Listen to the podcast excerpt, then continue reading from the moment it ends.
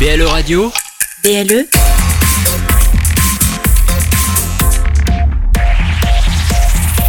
Plus proche des Lorrains, BLE Radio.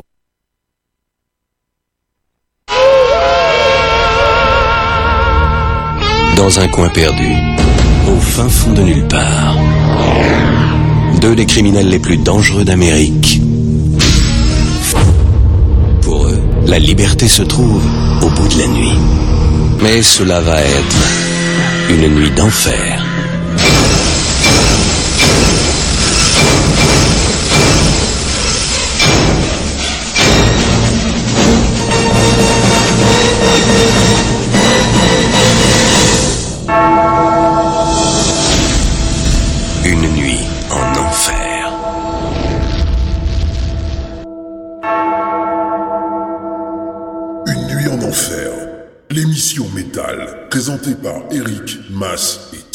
Sur BLE Radio.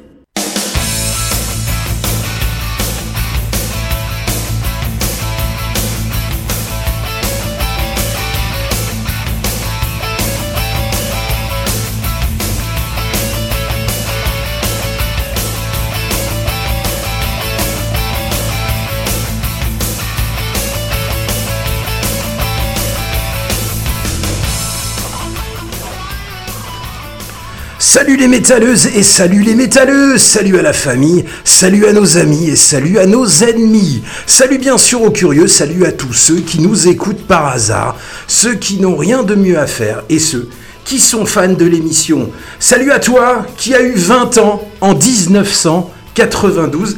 Bah ça tombe bien, tiens, j'ai eu 20 ans en 1992. et oui, encore hier, j'avais 20 ans. J'avais 20 ans, j'ai caressé le temps. Ouais. Allez, j'a- j'a- j'a- j'arrête. J'arrête parce que je vais pleurer. Moi aussi, Charles, je caressais la vie. Il n'y a pas que le il a pas la que la vie, que caressais vie. d'ailleurs en 92. Mais ça, c'est une autre histoire, on verra plus tard. Enfin bref, c'est triste tout ça. Je n'ai plus 20 ans, mais c'est jeudi. Vous écoutez Une nuit en enfer et c'est parti pour 120 minutes de blabla musical en forme de best-of de l'année 1992, version métal. Et je peux vous dire que ça a été difficile de tout caser en deux heures. D'ailleurs, on n'a pas réussi, enfin, je n'ai pas réussi parce que je n'ai pas laissé euh, les Pas autres place, euh, ouais, décider. voilà. Et je reste euh, persuadé qu'il faudrait une deuxième émission pour y remédier. Ô Dieu décideur de BLE Radio, si tu écoutes ma prière, l'année 1992, volume 2, l'année 1992, volume 2. Ceci est un message subliminal offert par Massimo. Donc pourquoi donc me direz-vous? Car et je suis chaud ce soir. Ouais, ouais, Chaud non, patate, mais t'as hein. Ah bah chose. 1992, euh, j'avais 20 ans. le temps.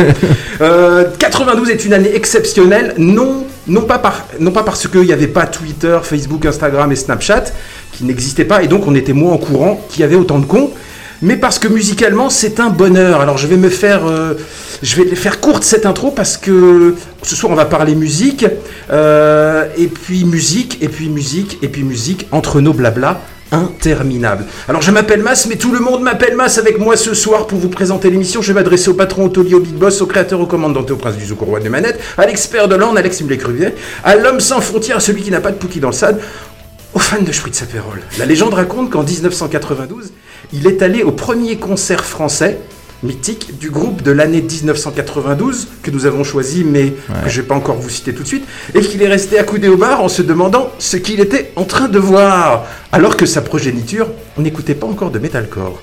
Mesdames et messieurs, je vous présente Eric et Tib. Alors Eric, on fait quoi ce soir? Eh bien, salut à toutes et à tous. Bah, bienvenue dans Union en Enfer. On est là jusqu'à 23h donc pour euh, célébrer l'année 92. Euh, Thibaut, tu n'étais pas né en 92 Non, j'étais euh, dans le créateur.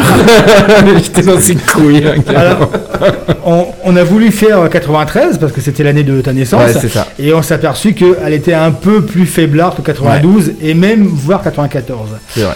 On a déjà fait 90. C'est vrai que les années 90 sont quand même pas mal quand même. hein. Le début, hein. le début. Bah, Le grunge n'avait pas tout à fait encore. on va dire jusqu'en arrivé. 95. Ap- Après, c'est bien. Après, après, on, on passe dans euh, après 95, on passe dans les musiques extrêmes, le prog et les choses un peu moins mainstream. Non, en 96, il y a eu l'apparition d'un des plus grands groupes de l'histoire du métal, notamment du néo avec Linkin Park. Donc c'est pas vrai qu'en 95 ça s'arrête. hein. Non, c'est vrai. que je dis, on il y a- pourrait- en 96. 96, il n'y a pas, il y a pas eu Ouais. de sortie métal, donc en 96, si, c'est Linkin Park qui est sorti. Ouais, ouais. Et donc euh, ce soir l'émission, bah, hein, c'est- c'est c'est très simple, que des albums sortis en 92. Que des tubes. Il y aura des, des surprises. On vous a ramené parce que on avait tous les CD. Ah oui. Donc on les a tous. On vous les montrera un par un à chaque fois, vous allez voir. On a Donc, les CD. On a les euh, CD, on vous, on vous les a tous ramenés. Il y a même des petites surprises. Et ceux qui sont habitués à l'émission, qui ont déjà vu, les, qui ont écouté les émissions sur les années, on, fera des incartades avec euh, le cinéma. Il y aura des petits jingles, vous allez voir. C'est sympa. Et puis voilà. Et puis, et puis alors, j'ai cherché une citation sur 92. J'ai pas trouvé, mais j'ai trouvé un truc un peu spécial. Alors, c'est très facile. De quoi ça parle? Sa Majesté le roi des Belges, Sa Majesté la reine du Danemark, le président de la République fédérale d'Allemagne, pour l'instant ça ne dit rien, le président de la République hellénique, Sa Majesté le roi d'Espagne, Ah, euh, le l'espace Schengen. Donc euh, c'était l'accord en 92 C'est de, ça. des C'est le début du traité de- de Maastricht. là on vous sort quand même le début du traité de Maastricht. Ah, quand même, ouais. En fait il y a tous les, tous les noms, son Altesse royale, le grand duc de Luxembourg, Ouais. mes hommages. Nous en France c'est uniquement le président de la République C'est la française. première fois que les gens faisaient une réunion pour aller à Maastricht, autre que pour aller chercher du shit. Du shit et, et de l'essence et de l'alcool. Donc c'est vrai qu'en 92, l'Europe est née quand même, hein, c'est quand même assez important. C'est même. vrai. C'est assez important. Donc, on voulait commencer avec un peu de culture. hein. C'est Bien vrai. sûr. Mais maintenant, on va passer à la musique. Voilà. Alors, un petit mot, vous êtes beaucoup sur le Facebook Live, sympa. Salut à Manu, salut Nico Dubuisson. Alors, Nico Ah ouais. Dubuisson, ceux qui ne savent pas, c'est le monsieur qui a fait notre, Logo. notre logo, donc le petit... euh, Le talentueux artiste qui a fait talentueux, notre logo. qui a fait notre, euh, notre œil euh, et plus euh, le, le logo Uni en enfer, et qui maintenant est devenu, comment dire, euh, Tatoueur. Tatoueur. Donc il tatoue à Paris. hein. D'ailleurs, si vous allez sur son nom, Nico Debuisson, vous avez toutes ces infos. Voilà, super Nico, merci euh, d'écouter. Manu, toujours, vin, hein. Joe, vin. Patrice, qui s'est perdu, comme il se perd souvent le... Les jeudis. il souvent le perd le jeudi. Il a pas un match euh, avec la Ligue des Nations euh, Ouais, en a- Éthiopie Ouais, ou je pense qu'il- est mort. Il y a des matchs tous les soirs. là. Ouais, mais là, il n'y a plus un endroit où il peut aller, je crois. Les Jeux Olympiques d'Albertville sur fond de Smell Like Teen Spirit. Ça, c'est vrai, c'est vrai, Manu, c'est vrai que- qu'ils avaient pris, euh, comment dire, Nirvana pour, euh, pour, euh, ouais, pour les JO de la Albertville en France. Ouais. Ça se saurait si on, est, si on était un pays rock'n'roll. Allez, on va commencer. Alors, l'album de la semaine, ça a été compliqué quand même. Album de l'année même. De l'année, à 92, pardon. Alors, comme on vous l'a dit en introduction, 92 est une année euh, excellente, une excellente cuvée, si exceptionnelle qu'on aurait pu faire deux émissions. C'est pas gagné encore. Alors, il a été difficile de choisir un album de l'année. On aurait pu ne pas faire de choix et vous laisser décider, mais dans une nuit en enfer, on n'est pas comme ça. Non, non, on n'est pas ces gars-là. On n'est pas ces gars-là. On donne toujours notre avis à tort et à travers. Et au bout d'un moment, un album s'est imposé presque naturellement. Et le plus amusant, c'est que ce n'est sûrement pas le meilleur album de l'année. Euh, 92 à mon sens de métalleux, mais c'est l'album le plus important et peut-être l'album, on va dire en allant plus loin, l'album rock le plus important des années 90, celui qui a vraiment changé la musique rock et influencé la décennie qui a suivi. Il s'agit du premier album de Rage Against the Machine, donc un ovni sorti de nulle part, sans aucune hype ou soutien de Major. Il est sorti chez Epic, mais Epic l'a sorti dans une version simple, sans y croire, produit par euh, un producteur euh, qui n'avait pas fait grand-chose. Euh, donc un pur concentré d'énergie, novatrice, l'avènement d'un guitariste, euh, Tom Morello, euh, incroyable, avec un jeu incroyable. Il a enregistré cet al- cet album avec une guitare à 40 dollars. Euh, donc voilà, c'est un disque qui va tout changer pour le meilleur et parfois pour le pire, puisqu'il va amener le funk, le métal et parfois certains rejetons seront un petit peu difficiles. Donc un groupe qui est toujours là aujourd'hui, c'est sans conteste le meilleur album de Rage Against the Machine. Après, tout sera une redite, il y aura du bon, il y aura du moins bon. Un groupe en live assez étonnant, d'ailleurs on pourrait demander au créateur, hein, puisqu'il les a vus euh, Ouais. depuis le bar euh, de, de je sais plus quelle salle, L'Élysée Montmartre. l'Élysée Montmartre, voilà. Ouais, J'aurais bien ramené le billet, j'ai pas pensé. Ouais, voilà. Donc, euh, on a choisi, euh, j'ai choisi le morceau Bomb Track parce que moi, je me souviens être rentré dans un dans un magasin, euh, c'était Discover à l'époque, Discover ou l'Oiseau Rare, je sais plus, et avoir entendu ça et m'être dit putain, je le veux. Je veux, c'est un truc incroyable. J'avais 20 balais et puis euh, ça jumpait, ça sautait. C'était totalement différent. Alors je le répète, tous les albums qu'on va vous passer après, euh, quasiment tous, méritaient d'être albums de l'année tellement ils étaient bons. Euh, mais celui-là, il est, on l'a mis là parce que franchement, c'est un, il y a eu un avant, il y a eu un après. C'est fa- c'est Ouais. facile à dire tout le temps, mais mais vraiment pour, euh, ils utilisaient euh, le rap. L'énergie des années 70, du funk, de la fusion, puis ils ont fait quelque chose, et puis ils avaient vraiment une, une identité, et puis un refus de l'establishment, encore toujours aujourd'hui. Ouais. Bon, maintenant, euh, c'est un petit peu, il y a de l'argent même. Hein. Oui, il y a les prophètes sauf euh, hein, Reg. Reg, ouais, voilà. Thibaut, tu nous diras ce que tu, ce que tu penses de Rage Against the Machine Non, sur bah, le deuxième morceau. On en reparlera Ouais, du, point de vue du Jones. Alors, vous avez vu que le, le post est superbe. hein. Le post, enfin, dans le, le, Le logo, petit teaser, le- petit, petite image. la petite image là qu'on a mis. Ces masques, c'est bien fait chier. Ils Il a sont mis quasiment tous. Il, y a, il en manque un, mais il y a tous les albums, donc vous, avez- vous pouvez déjà savoir quel est ce qu'on va écouter. Et venez sur Facebook hein, et dites-nous, pour vous, quelle est votre année, votre groupe de cette année 92.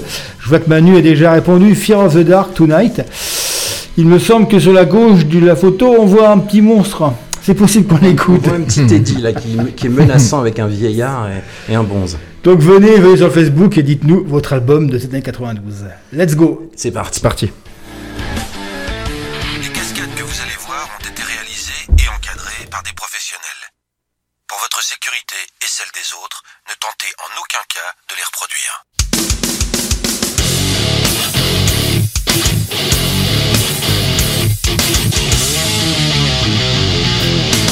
En enfer, c'est maintenant. L'album de la semaine, c'est avec Eric et Mas.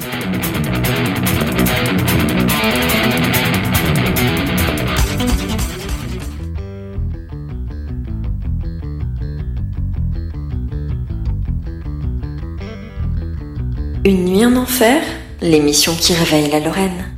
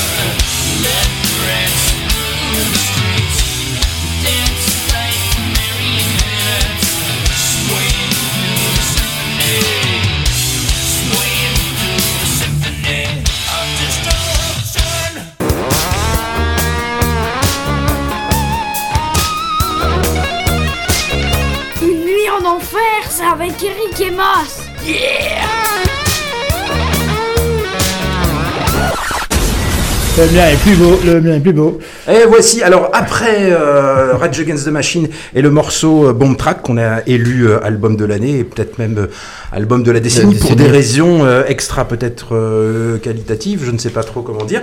Eh bien, on s'est fait un autre album qui aurait pu être l'album de l'année, qui pour moi peut-être est l'album de l'année. C'est euh, le Megadeth, euh, le Countdown to Extinction, et on s'est fait un morceau magique, Ouais. euh, Symphony of Destruction. Alors, Dave Mustaine, après euh, Rust in Peace, qu'on s'est fait qu'on a fêté, Il y a fêté les 30 ans il y a deux semaines dans Mm. l'émission 105, qui se trouve sur le SoundCloud Et et, sur Spotify. sur Spotify, si vous voulez écouter des excellentes émissions, bien sûr. hein. Donc, deux ans après, il devait frapper fort. Donc, on pensait, tout le monde pensait qu'il ferait un truc encore plus puissant, encore plus trash. Et puis finalement, euh, parce qu'il avait une dream team de Zikos, hein, on en a parlé, euh, voilà. Et il aurait pu faire plus fort, plus rapide, plus, tu vois, un peu le Steve Austin du trash. Mais finalement, il nous a pondu un scud de heavy metal hyper classieux, euh, comme on en a rarement entendu. Donc pour moi, c'est un pur bijou. C'est une usine à tubes, euh, une prod géniale, parce que la prod de, de de Rust in Peace, c'était pas encore, encore, encore ça. Euh, c'est lourd, ça on le voit, ça on voit. C'est pour moi un album génial. Tout est, tout est bon, le visuel, les icos, les solis, tout est vraiment bien. Et en live, tous les morceaux, bah, euh, envoient, envoient leur mère. C'est surtout que Symphony of Destruction est sûrement l'un des morceaux qui sera jamais ancré dans la scène du métal, qui a un petit peu, euh, voilà, ça a écrit l'histoire, quoi. C'est un À- à morceau à jamais. qui- à jamais, jamais, pardon, à Ah, jamais, non, pour à jamais, Tu sais jamais. qui sera l'un des morceaux qui sera Alors, encore comme- écouté dans 20 ans, quoi. Comme Nico, donc Couldn't to Extinction reste mon album préféré Megadeth, ouais. Alors, qu'est-ce qu'il y a eu? Il y a eu, euh, alors, Meryl, Sauvage, salut Meryl, Iron Maiden, Fear of the Dark, et pourtant je suis né cette année, bah, on va l'écouter dans pas très longtemps d'ailleurs. Alors, Manu sur Meli, Powo le chat. Eh oui, je voulais mettre Pogo. Ouais, moi vouloir être chat. Non, c'est pas vois, possible, je- Manu. Je voulais absolument le mettre. Saloperie de chat. Par contre, Manu, celle-là, elle est pour toi, en 92. Ce rêve bleu, c'est un nouveau monde en couleur où personne ne nous dit c'est Aladdin. Ouais. Aladdin de Walt Disney, bon je vais couper, autrement ils vont nous, euh, nous striker. Tout le monde doit partir. En 92, dessin T'imagines animé. le mec qui vient d'arriver là Le gars il s'attend à entendre du Rage Against the Machine, du Pantera, du n'importe quoi, et là le rêve bleu à la dame. Il faut être honnête, un rêve bleu, c'est une putain de chanson, quoi. Je veux dire, moi, je Ah, regarde, ça, putain, ça du Là, pognon. hein, demandes-moi de me lever, Oui. j'ai les jambes qui, qui, qui tremblent, quoi. Tu vois, c'est- c'était ce Non, rêve bleu, quoi. Surtout, au niveau, moi j'étais un fan de, de ce dessin animé-là. J'ai adoré Aladdin. euh, Aladdin, j'ai adoré le, le génie, euh, le génie. T'as adoré le film avec Kev Adams aussi? Non, moi, moi. Bon, allez, on revient à la musique parce que là, donc maintenant, après donc euh, Rage Against the Machine et Megadeth, on va se faire l'album qu'on ne pouvait pas ne pas mettre, sinon on allait se faire assassiner. Donc le Fear of the Dark d'Iron Maiden, donc c'est le retour de la Vierge de Fer après le très moyen No Prayer for the Dying. Euh, Souvenez-vous du clip vidéo de Holy Smoke avec Bruce Dickinson, les deux pieds dans une mare, euh, le clip à deux balles, franchement. Euh, donc même si cet album tient bien la route, donc Fear of the Dark, on y trouve même une balade. hein. Euh, Maiden qui est devenu une machine de guerre. Ah oui, euh, et un poids lourd de la musique rock tout simplement, parce que Maiden vend dans tous les pays du monde. Ils n'ont pas besoin euh, de vendre beaucoup aux États-Unis, ils vendent partout. Donc des tournées pharaoniques. hein. Euh, à l'époque, en 92, j'ai- j'avais vu, plusieurs fois et c'était fantastique. C'était peut-être pour moi en 92 le groupe de live le un, un groupe Le incroyable. Ouais, Mhm. ouais. Euh, donc là, sur cet album-là, on sent que l'inspiration des années 80 est terminée et les relations entre Steve Harris et Bruce Dickinson ne sont pas au beau fixe, hein, parce que dans les interviews, ils sont jamais tous les deux dans la même pièce.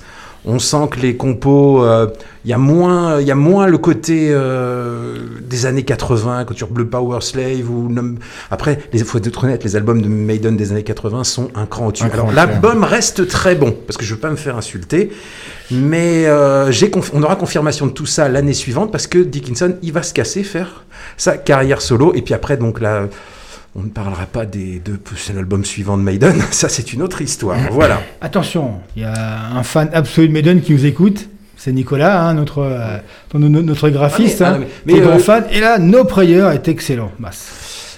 Ap- Après, il faut être. Moi, je suis un, je suis un grand, grand fan. Je pense que Maiden, c'est le groupe que j'ai le plus écouté. J'ai tous les albums. Après, il faut être honnête. On va comparer Power Slave à No Prayer for the Dying. C'est bon, mais c'est moins. euh, Alors, je sais pourquoi, Nico, tu dis ça, parce que toi, tu as 10, 10 15 ans de moins que moi. Donc, tu as grandi avec ces albums-là. T'es un jeune Nico. Tu as grandi avec ces albums-là. Donc, la nostalgie, elle fonctionne un petit peu.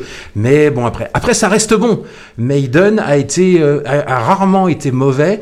Euh, il s'est trompé. Il s'est trompé en, en prenant Blaise Bailey. Voilà, c'est tout. Ils se sont trompés parce que la, sa voix n'allait pas du tout. Avec le en fait, ils, avaient, ils avaient un mec qui était super Ouais. heavy, super rock, super rude, et puis ils faisaient une musique qui était plus progressive. Ça n'allait pas. Il leur chanteur, c'est Dickinson, et c'est Dickinson, quand Dickinson s'entend s'entend bien avec Steve Harris. Le retour en 2000 sur Brave New World est juste phénoménal. Voilà, c'est tout. Mais faut pas me laisser parler de On Maiden, sinon, jour, euh, sinon, Ouais, sinon, Et puis même les lives, les derniers lives, c'est. À noter que c'est une, une des émissions qui, qui marche le mieux, hein, celle sur Ouais, Maiden. sur, euh, Maiden, c'est ouais. sur Maiden que vous pouvez retrouver Bon, donc sur Spotify. Ma part, c'est Number of the Beast, n'y a rien ouais. d'autre. Moi non, moi aussi. C'est pareil. On est tous. Allez, moi, on il y y va. trop pour en citer. On Allez, c'est écoute. parti. Et donc, on va s'écouter Be Quick or Be Dead, qui est le premier, premier morceau bien rock'n'roll qui ouvre euh, euh, l'album, et j'adore. Voilà, c'est parti.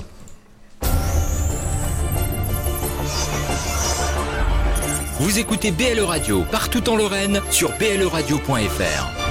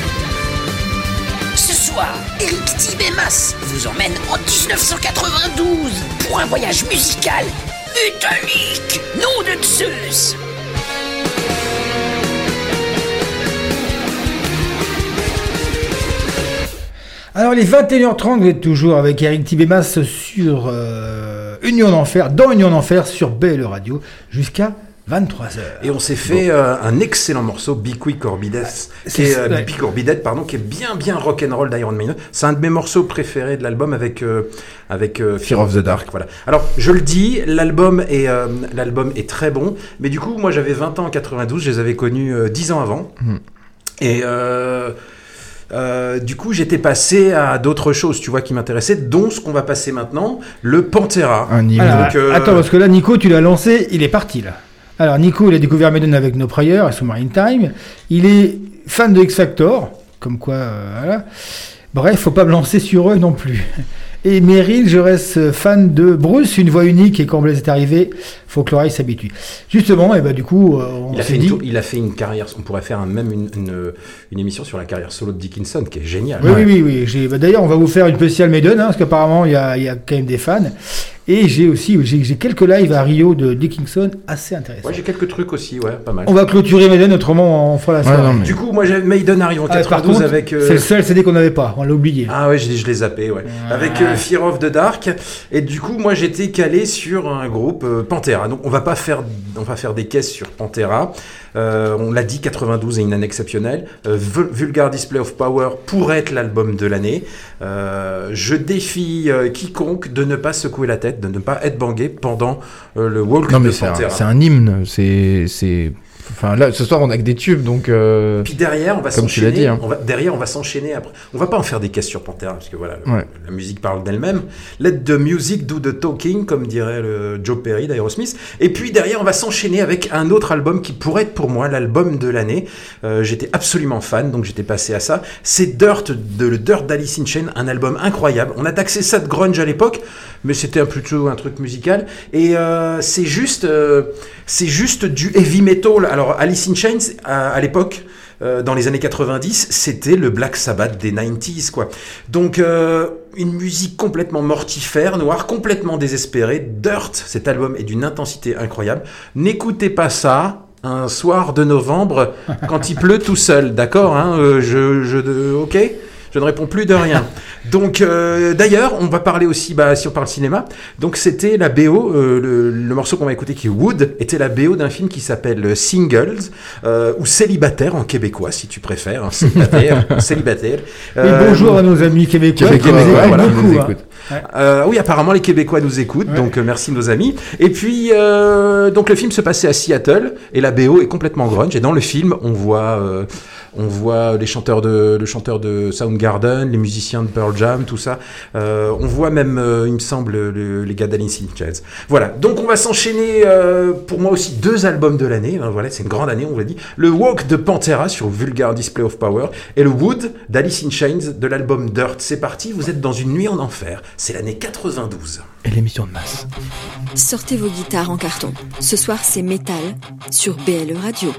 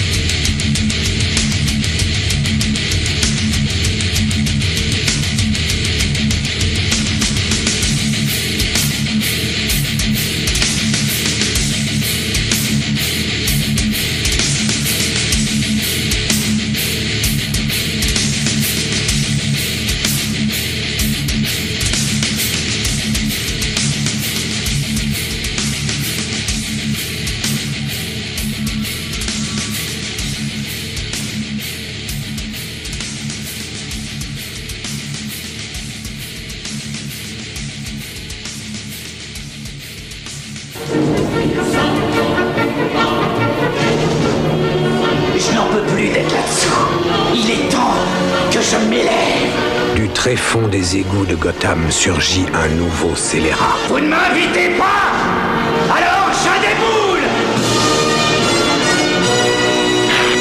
Du haut des toits de Gotham, Je suis Catwoman. Écoutez-moi rugir. Miaou. Or, la ville de Gotham ne peut être sauvée que par une créature de la nuit.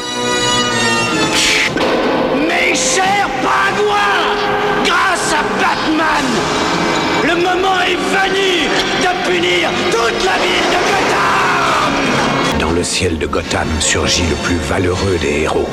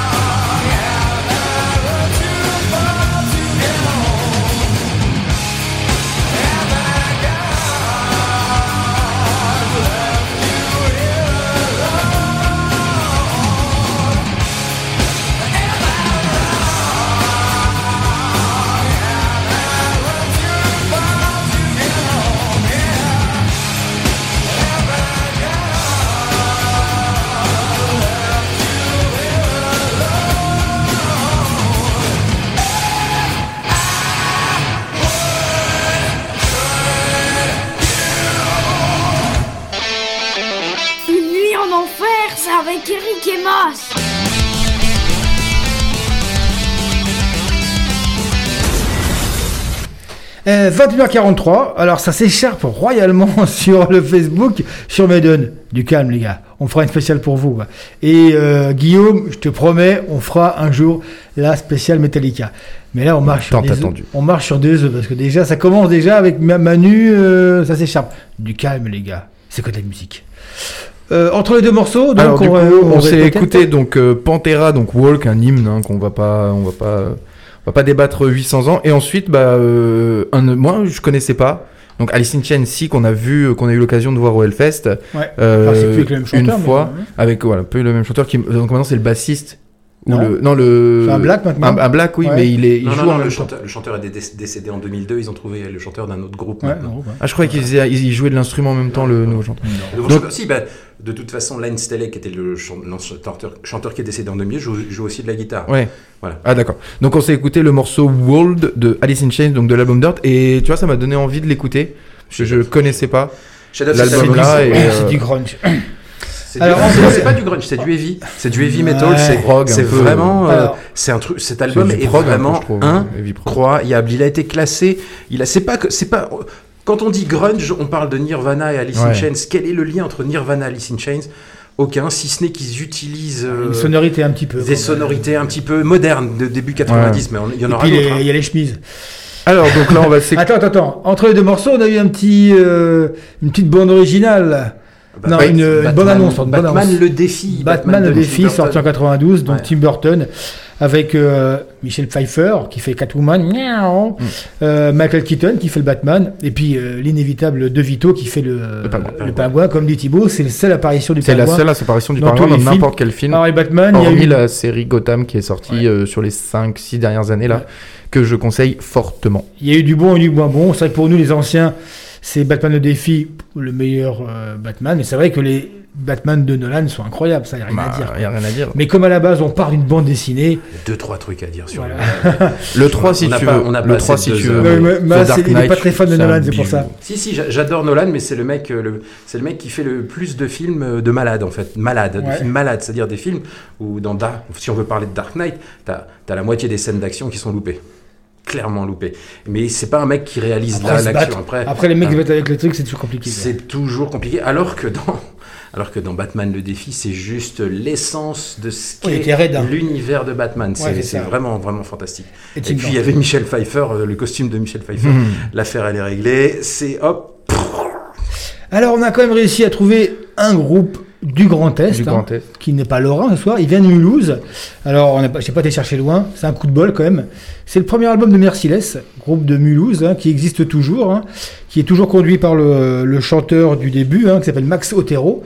Euh, donc euh, voilà. Euh, Alors, en T'as la bonne Merciless, ouais, la bonne pochette, parce que c'est le Tableau de Salvatore Dali. Ouais, c'est euh, donc la Le- re- re- re- représentation du Christ. Du Christophe euh, Saint. Christophe à Saint- Christ de Saint-Jean. Saint-Georges. Et parce que l'album a été re, euh, est ressorti dans, dans les années 2000. Et à mon avis, ils n'avaient pas les droits de la, de la pochette, enfin du, du, du, du- du tableau. Donc si vous avez ce premier album, gardez-le. En plus, on va quand même pas se mentir, une bonne pioche, hein, produit par un des monstres sacrés des Colin producteurs. Richardson, ouais. Himself, c'est le mec qui a fait tous les groupes de, de, de death metal de, euh, de l'époque. Et euh, donc voilà, c'est c'est un groupe qui existe toujours, bon, qui a eu un creux, euh, qui a eu 15 ans d'arrêt ou 20 ans d'arrêt, je crois, et qui est revenu il y a quelques années avec euh, un nouveau contrat. Et euh, voilà. Alors, Ils se sont formés en 87. Alors je pensais d'ailleurs Ouais. qu'ils étaient moitié danciens, moitié, euh, moitié alsaciens, mais apparemment ils sont tous. euh, voilà, je- au bout de 20 ans, euh, Ouais. je- de 20 28 ans, je découvre ça. Euh, et. euh, Ils en ont fait, fait- c'est un groupe qui s'est formé en 87, donc ils ont sorti un maxi, un EP qui est Ouais, introuvable, c'est ça, ouais. euh, qui vaut la peau du cul, en 90. Donc ils ont sorti cet album-là en 92, qui est un album cultissime, c'est un groupe cultissime de, euh, de Death. Euh, ils ont super bien marché, ils se sont fait d'ailleurs signer pour l'album suivant par, euh, par une major, je sais plus major, laquelle. ouais, ça, ouais. Euh, et puis euh, ensuite, ils ont tourné avec pas mal, pas mal de monde. hein, je dirais, ils ont tourné avec Death, Tiamat, euh, Samael. Ça a très, très, très, très bien marché.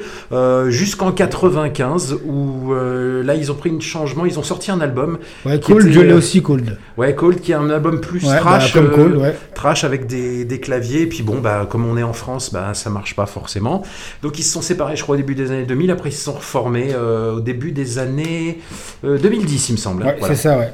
C'est Alors, ça, euh, et puis, on euh, vous conseille, on vous, con- on vous, on vous conseille, pardon, on vous considère, on vous conseille euh, absolument l'album donc Abject Offering qui est génial. Et là, tu vas nous faire, on va faire écouter euh, A Message from all, for All Who Died. Ouais. Donc un message pour tous ceux qui sont morts. Voilà. Ouais. Et Et, puis, euh, ils viennent de sortir un album qu'on écoutera bientôt dans une émission un peu teigneuse. Donc peut-être la semaine prochaine, sûrement d'ailleurs. Et là, on va essayer d'inviter Max Otero au téléphone Ouais, pour, serait bien. pour qu'il nous raconte un peu Ça son épisode euh, 92 et maintenant le Merciless de euh, 2020. Puis derrière, on enchaînera avec euh, Danzig, mais ça, on en reparle quand on revient. Ouais. Une nuit en enfer, l'émission qui réveille la Lorraine.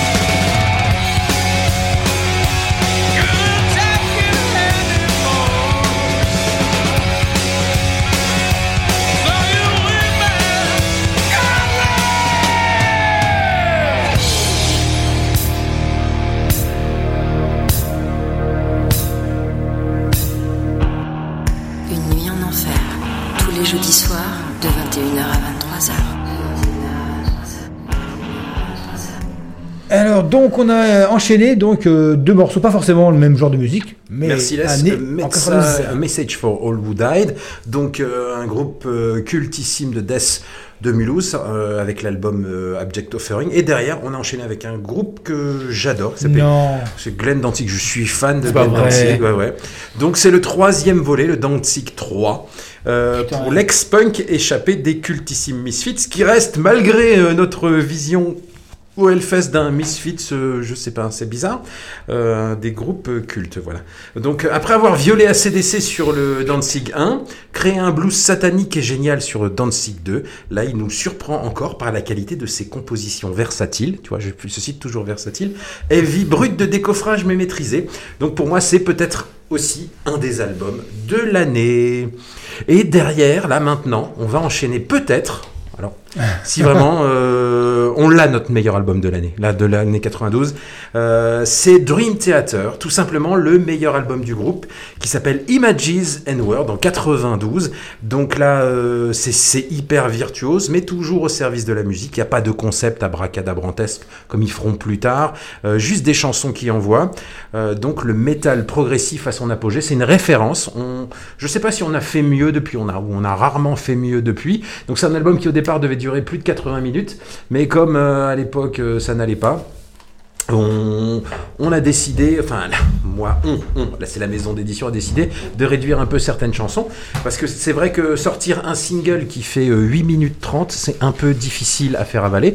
Donc là on va vous sortir la version de Pull Me Under, donc c'est tire-moi en dessous, hein, avec la Google Traduction, hein, tire-moi en dessous. dessous. donc les- le radio edit qui fait que 4 minutes 30. Alors si vous si vous voulez euh, redevenir copain avec Dream Theater alors que vous avez lâché depuis des années, réécoutez Images and World et le suivant aussi qui est Awake qui est vraiment très bien.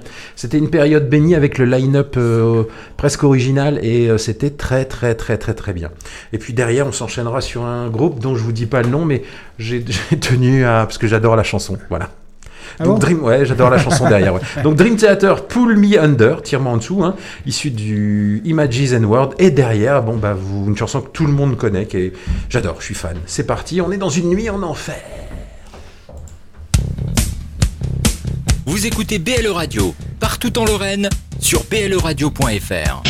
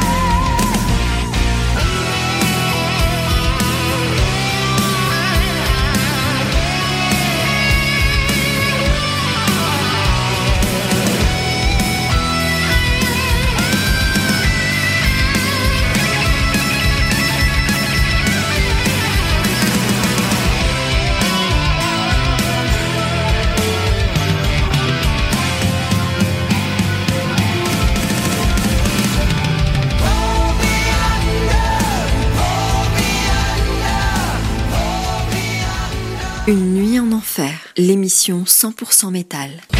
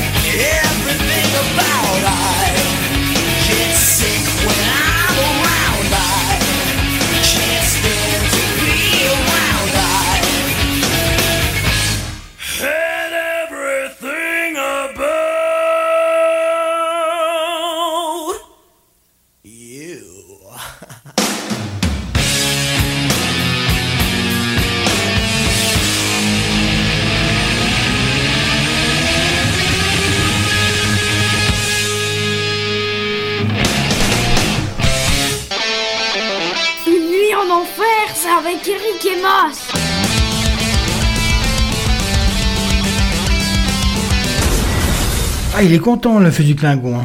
Ah oui, Alors, on a 92, eu- il, connaît pas- il connaissait pas, il aime bien. C'est pas- On a eu des petits soucis euh, de vidéos, de Facebook, de coupe, de coupures. Bon, voilà, c'est indépendant de notre volonté.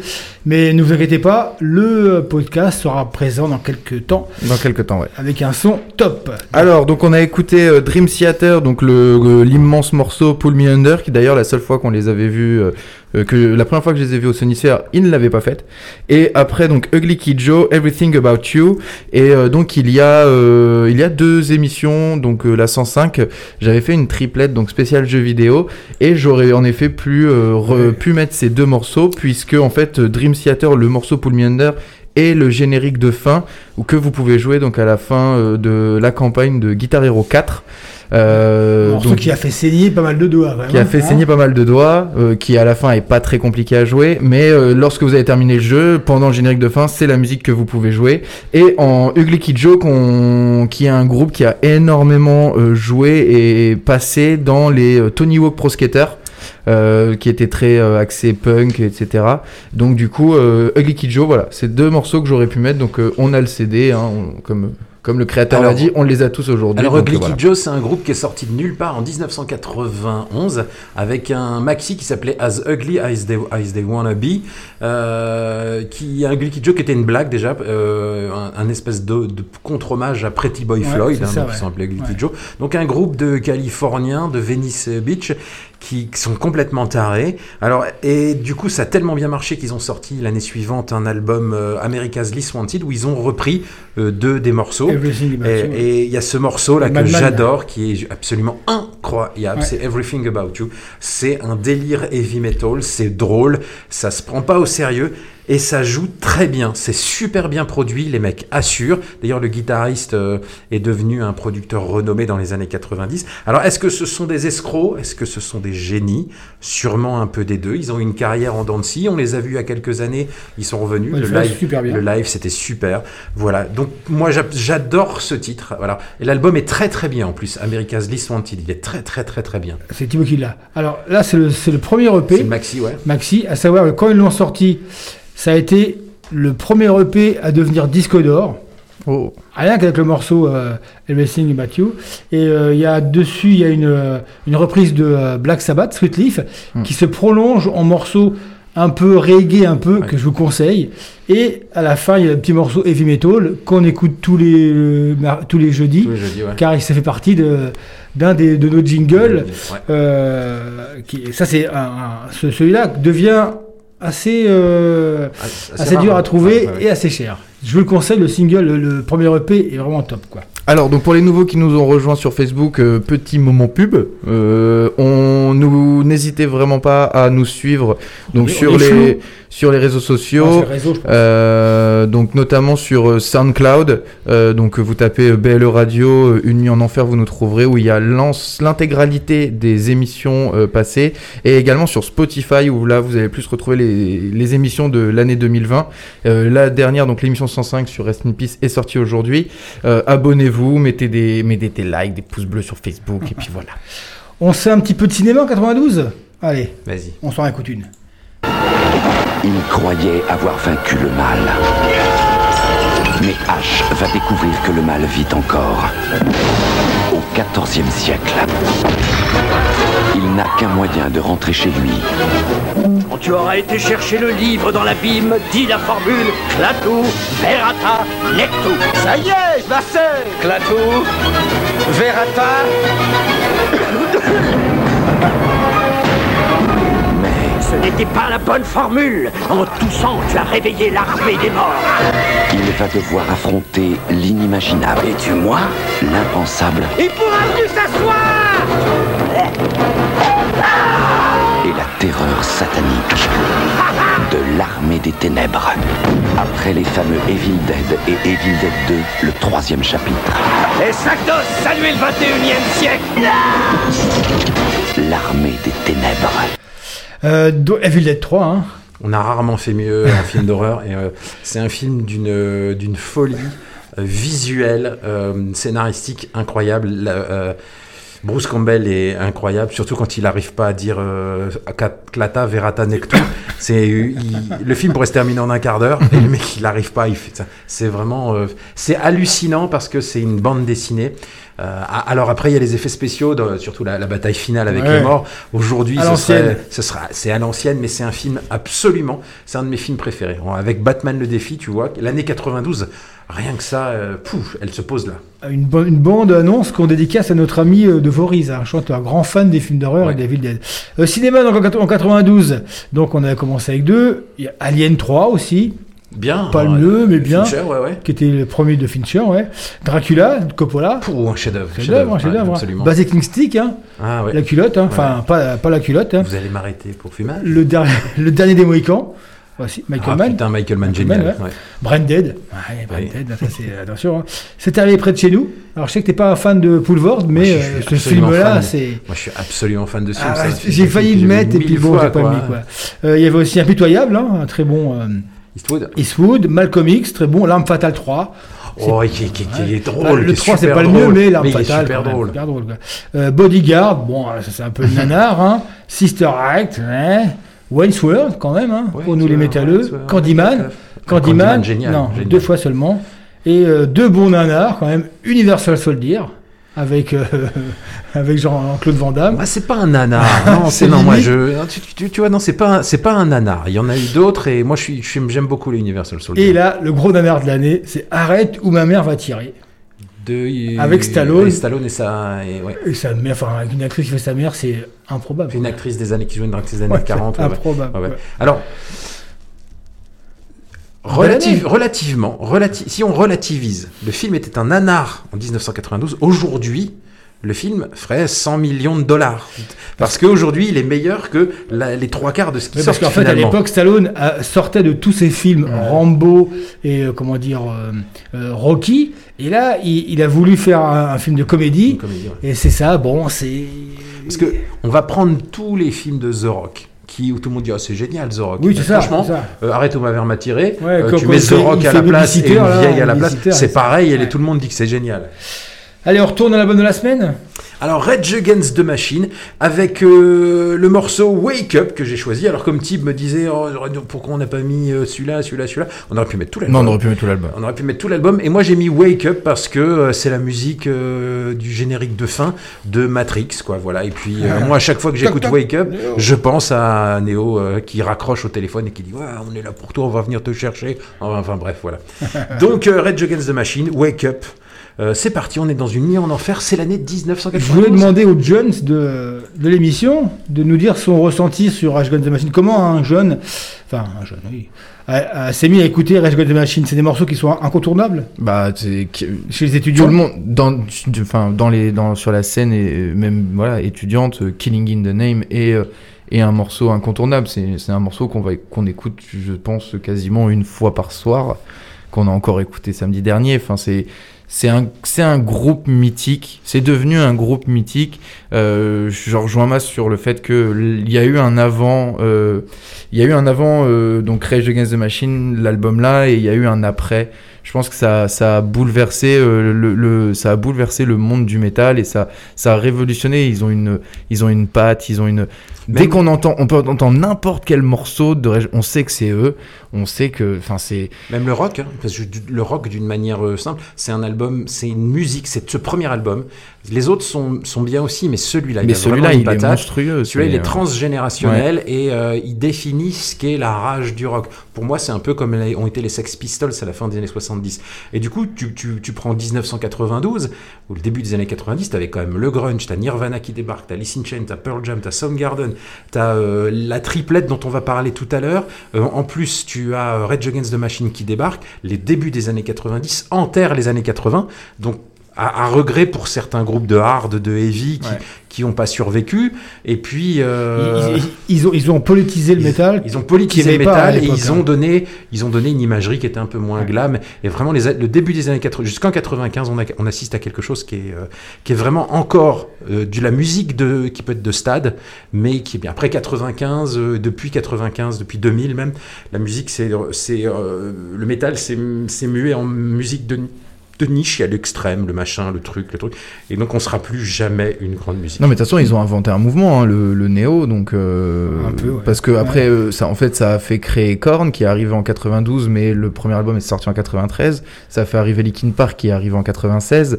Donc euh, ça a vraiment Oui, créé un une vague, ouais, une, vague américaine et de, de- Justement, de néo, quand quoi. on écoutera la triplette, on verra d'où viennent vraiment les influences de Korn et de, de Linkin Park. Parce qu'il y a Rage Against the Machine qui a influencé cette musique en disant, même si on n'a pas une culture métal, On fait du rap 70, un peu, on- ouais. si on fait du rap et si voilà, on peut, le- on peut On met un gratteux, un batteur.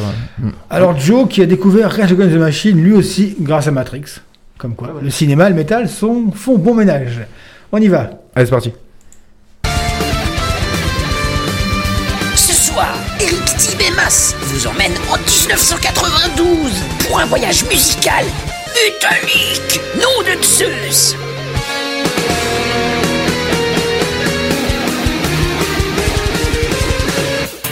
L'album de la semaine, c'est avec Eric et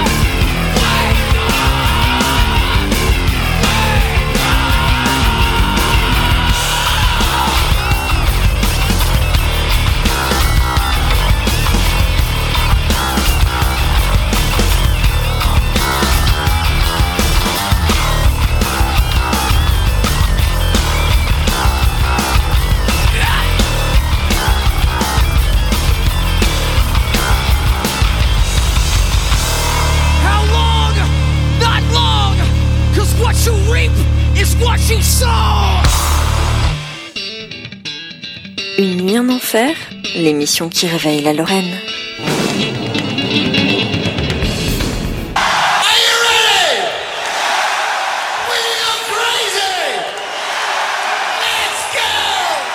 So let me see your fucking hands! Holy Oh shit. shit. How fast? You still feel me in the back? Fuck it.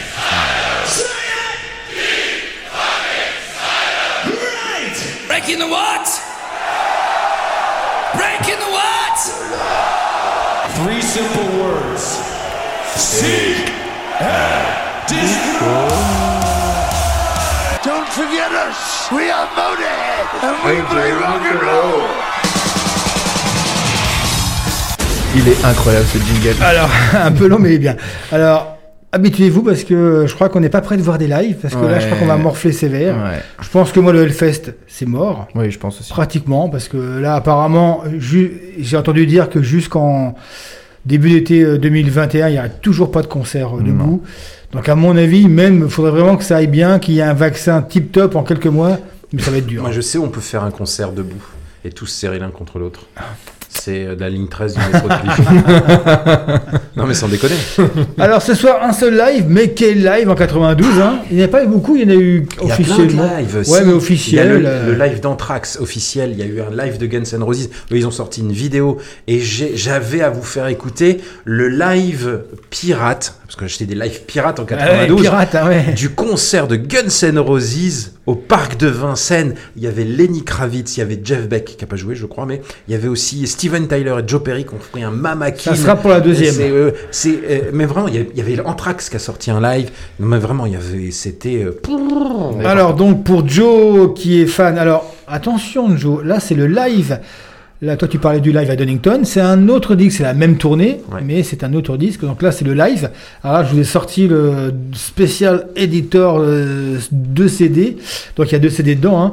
Oui à l'époque on pouvait avoir deux CD. hein, je vous le montre hein, pour les jeunes, hein, ceux qui connaissent pas. ouais. Et euh, euh, là en fait c'est une tournée entière, la tournée euh, 2000 euh, en 91, Alors, 91. tu- qu'on tu- était. je pense que tu es d'accord avec moi, c'est l'époque où ACDC était au top de sa forme. Ouais, ACDC top, en concert, le concert live. Et juste, pour- juste pour vous dire, cette- la tournée 91 qui a duré jusqu'à 92, vous voulez savoir qui il y avait Il y avait Metallica, les Black Crowes, Queen's Reich et il y avait Patrick Ronda, ceux, qui connaissent Patrick. Ronda, le guitariste. Donc, ils, sont, ils ont failli venir à Amnéville en 1992. Donc, on, avait tous acheté nos billets. Et le concert est annulé parce qu'Amnéville avait peur de voir arriver ACDC, Metallica et je crois qu'il y avait même Motley Crue sur. Euh, On pouvait rajouter C'était un même, plateau euh, C'était un plateau de, Oh la euh, plateau de ouf, mec. hein. Ouais. Et donc, sauf que ils n'ont pas annulé officiellement et il y a des bus d'Allemands qui sont arrivés le samedi euh, au Galaxy d'Amnéville. Et là, ça a été une boucherie. Il a fallu. Oh C'était une catastrophe. hein. Et donc, ils ont quand même joué à Paris. Donc, je vous rappelle, hein, ACDC, Metallica, les Black Crowes, Queen's Reich, Motley Crue. euh, Et ils sont repassés. Euh, quelques- ton oncle. Et ils sont repassés quelques années plus tard au Galaxy. 2000, ouais. En 2000. Ouais, ouais, ouais. en 2000, ouais. Alors donc sur ce live, alors je vous ai fait un petit mix. Euh, Il y a deux morceaux, une intro et un morceau. L'intro c'est euh, Bonnie parce que c'est un morceau, une intro. Vous allez voir, c'est un morceau euh, typique gallois qui ne joue que à Glasgow et c'est aussi en hommage à, à, au Scott. chanteur Bon Scott. Donc Bernie c'était Benny, euh, pardon Bonnie c'était son surnom et je l'ai enchaîné à Money Talks. Pourquoi Parce que c'est pas le meilleur morceau de CDC, il est pas mal. J'aurais pu prendre il des bien, grands il classiques. bien. Et parce que pendant cette tournée euh, de ACDC, quand ils jouaient le morceau Money Talks, et ben il pleuvait des billets ACDC, des dollars ACDC. hein, et puis, moi, je les ai vus à Bercy. Que tu as Ça- fait plastifier. Ça tombait. Et là, il est sur la pochette. Mais Attention, moment attention, fanboy. voilà, fanboy. Fanboy de, de Il 18 est là, il est en vrai. Je l'ai fait plastifier Il pour, pour pas trop. euh, pour pas trop. Bah oui, mais pour, pour pas l'abîmer, parce qu'il commençait un peu. on C'est que j'en avais une liasse. hein. Et Je euh, donc ça, ça, ça, ça, Ça ça- tombait du ça ciel. tombait du ciel pendant un Money Talk dans les salles euh, fermées en, en extérieur. Faisaient rappelle qu'en pas. 92, donc euh, c'était la tournée qui avait commencé en 90 de Razor's Edge. hein. Razor's Edge, c'est ça. C'est pour ça que le morceau est 91, dessus. quoi. voilà. Donc c'est pour ça que je vous ai mis, euh, je vous ai fait un petit. C'est euh, leur plus grosse tournée d'ailleurs. hein. oh, c'était une grosse. un- je, je vous ai fait un petit mix entre euh, ces deux morceaux. Vous allez voir, c'est. euh, C'est une belle anecdote. c'est-. C'est joli. On y va? Allez. On y va. C'est parti. On rentre dans la salle.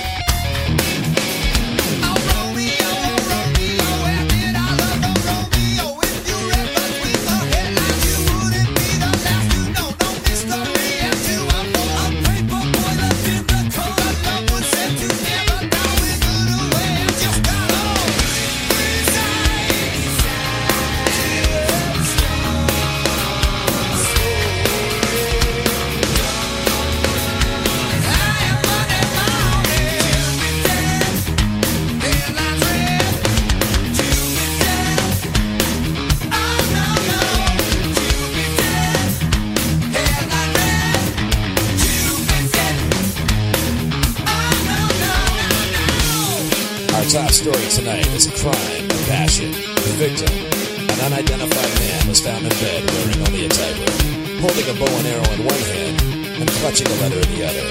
The letter simply read, Cupid's dead.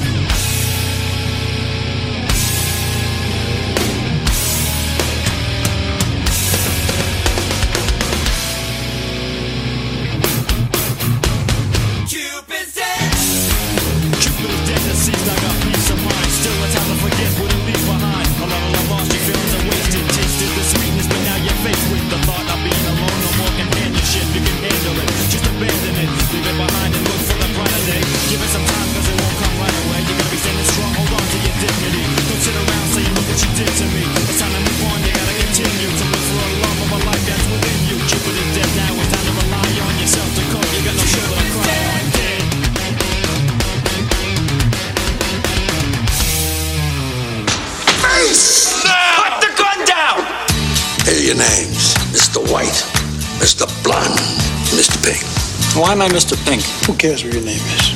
Yeah, that's easy for you to say. You're Mr. White. You have a cool sounding name. Let's go to. Well, I don't know why I came here tonight. I got the feeling that something right. Harvey Keitel, Tim Roth, Chris Penn, Steve Buscemi, Lawrence Tierney, and Michael Matson. They're the Reservoir Dogs. Hey, Joe, want me to shoot this guy?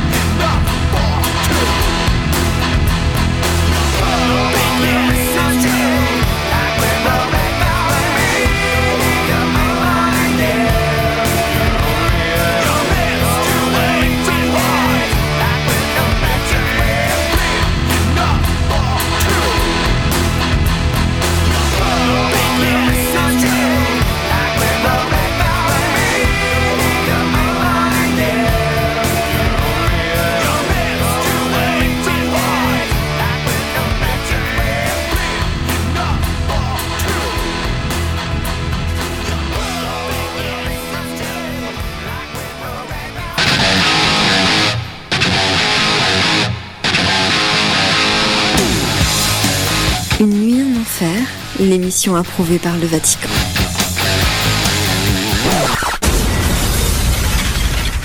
Bien, on est de retour dans les studios après avoir écouté euh, Money Talks d'ACDC où l'argent a coulé à flot. On est revenu en 1992 avec Extreme. euh, Donc, euh, pour moi, c'est le meilleur album, euh, c'est le meilleur album d'Extreme. Alors, j'ai une petite préférence pour les tubes qui se trouvent sur Pornograffiti, le précédent, mais euh, cet album-là, Three Side to Every Story, euh, c'est une musique visionnaire, une production dingue. Les copons sont parfaites. C'est un album d'ailleurs un peu oublié aujourd'hui qui joue encore euh, pas mal en live, très peu même, quoique. Ouais.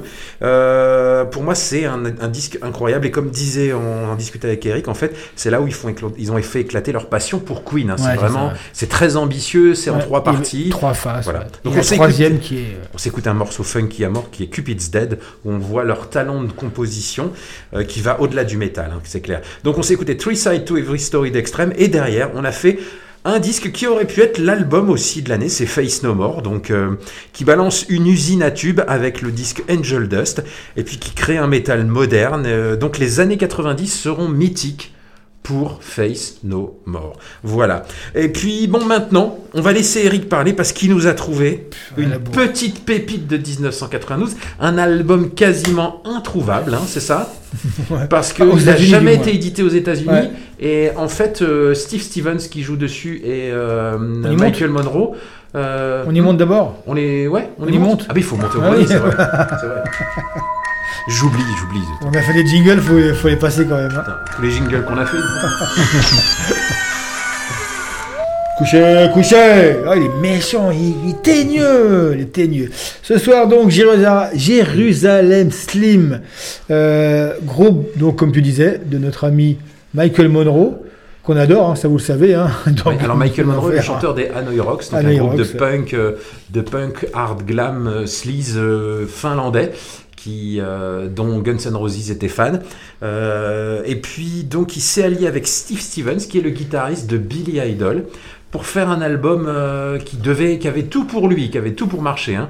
Donc, il y avait les deux, il y avait deux mecs d'Hanoi Rocks avec Michael Monroe. Donc, si, et du coup, ça fait quoi C'est plutôt un disque qui est pas punk du tout, qui est en fait qui a un, C'est, une euh, espèce voilà, de veine problème, un peu que- Aerosmith, Big Rock, tu vois, Ouais, hard rock un peu de euh, à la Motley, ouais. voilà. Un peu de tout. Et en fait, c'est ça, c'est que Steve Stevens, c'était du, gros hard ricain, et euh, Michael Monroe, du En fait, rock'n'roll. en fait, deux très bons mecs qui n'allaient pas ensemble. hein, voilà. C'est ça, quoi. Et l'album, donc, n'est pas sorti aux États-Unis. Et là, c'est un, un- En plus, t'as la version, cartonnée collector et japonaise. avec un, un japonaise livré. Ouais. Alors ça, ça vaut. ouais. Avec un livret, il y a les paroles en japonais, quoi. Donc il en est pas fier, lui il en parle jamais. C'est même sur Deezer et Spotify, je crois qu'il n'existe pas. J'ai regardé, ouais. il n'existe pas. Et puis il n'y a pas d'édition, il est jamais sorti aux USA. Donc si t'es américain et tu veux cet album-là, il faut aller au Japon. Ouais, c'est ça, faut l'acheter. Alors là, je vous ai sorti un morceau court, très rapidement, un, rock- un, un très rock'n'roll.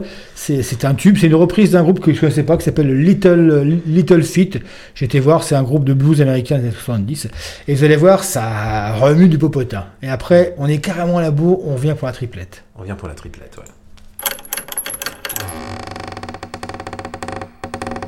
Le grenier d'Eric et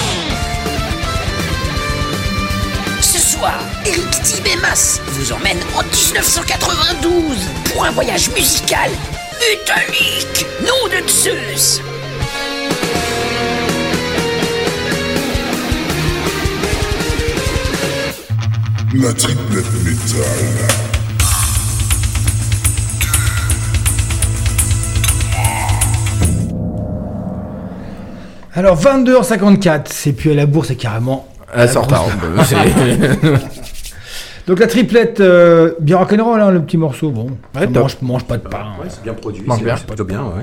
Un beau solo.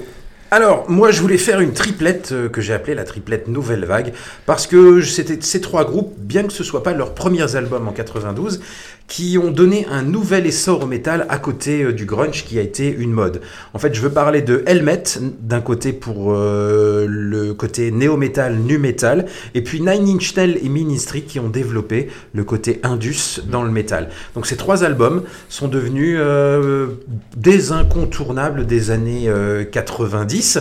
Donc on a Helmet qui est un groupe euh, new-yorkais qui fait une musique assez barrée, incroyable, difficile à écouter, qui est en fait le, vrai, je dirais, le vrai influenceur de Korn et puis de d'autres groupes qui ont qui ont suivi. Donc là le morceau s'appelle In the Meantime, vous allez voir c'est euh, aujourd'hui ça s'écoute très bien, il faut remettre ça en 92, c'est une musique qui passe très bien aujourd'hui, en 92 elle passait difficilement. Un tube. Euh, c'est un tube. Et puis derrière, on s'est fait nine, on se va se faire Nine Inch Nails avec Wish. Donc euh, Nine Inch Nails qui faisait du rock euh, indus et qui avec Wish euh, et euh, ce, ce morceau-là, euh, avec tous les morceaux du, du maxi. D'ailleurs, ils ont fait un, un album qui s'appelait Broken et puis un autre qui s'appelait Fixed, donc de maxi.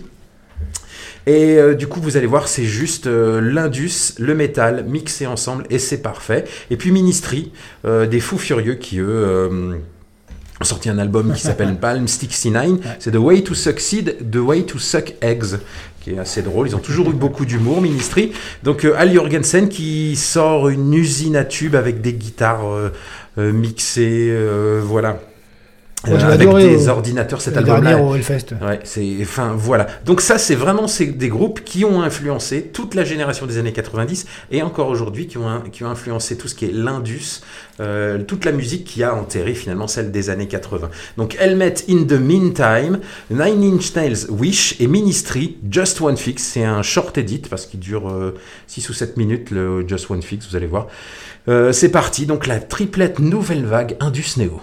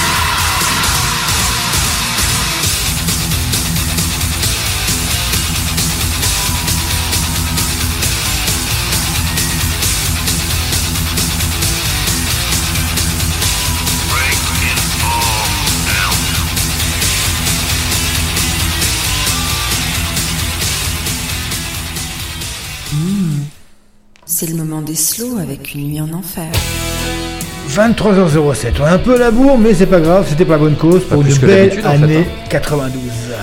Alors là, on va se terminer avec la balade de Def Leppard euh, qui. Qui ne fait que ça.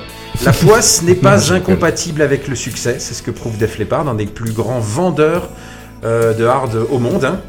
Euh, le batteur Rick Allen qui perd son bras dans un accident de voiture quelques années plus tôt, et puis euh, l'année d'avant, euh, Steve Clark, le guitariste qui meurt d'une overdose, qui était le principal compositeur, donc il avait composé la plupart euh, des morceaux. Donc cet album marque une continuité avec Hysteria qui s'était vendu à Ouais. 20 millions Et Pyromania. C'est pas le mieux, ceux hein.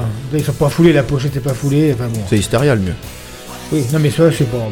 Un bon album, mais c'est pas. Il y a une belle balade.